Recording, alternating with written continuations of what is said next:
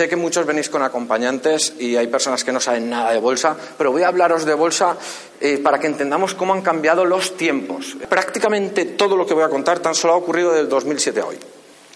Las operaciones ya no están hechas por personas, están hechas por máquinas.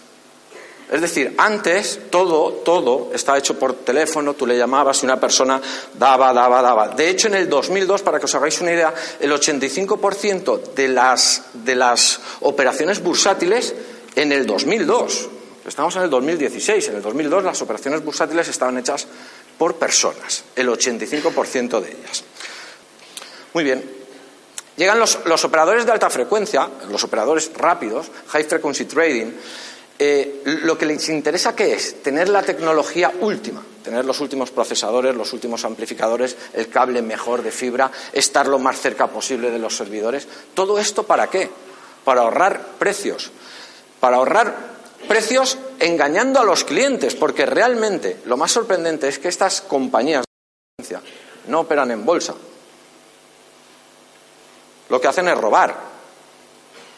Porque realmente ellos compran cuando tienen un vendedor y venden cuando tienen un comprador. Es decir, que los brokers durante un tiempo han estado cobrando del cliente y han estado cobrando de otro cliente, que eran los operadores de alta frecuencia. Porque les dejaban ver nuestras órdenes. Es cierto que todos los brokers no son, no son así, no han tenido la cara tan dura, pero es cierto que muchos brokers sí que la han tenido. ¿Vale? Entonces, esto hace que cada vez juguemos más en desventaja.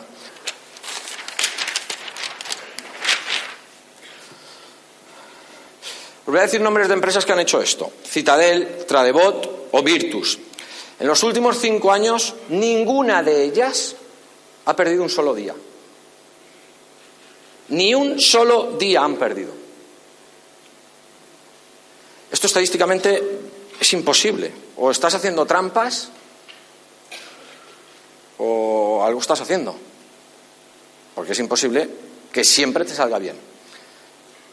Es decir, tengo las operaciones nada de tiempo, o sea, nada, es nada, y lo que consigo con ellas, ¿qué es?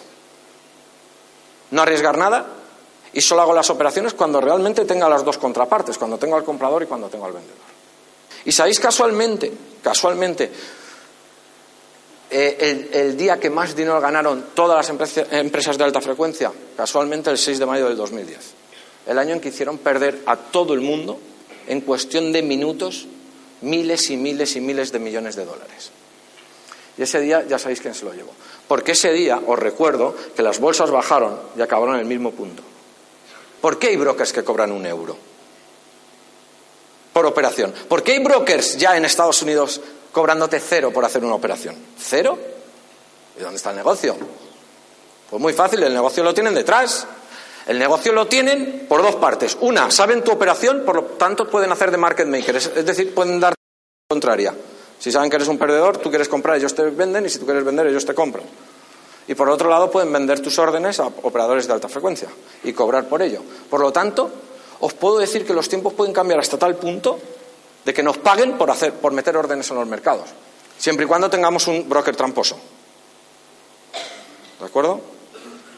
Y alguno me dirá, ¿y cuántos son tramposos? El 95%. De aquí poco el 99%. La cuestión es que, desgraciadamente, hoy en día siempre vamos a ir detrás.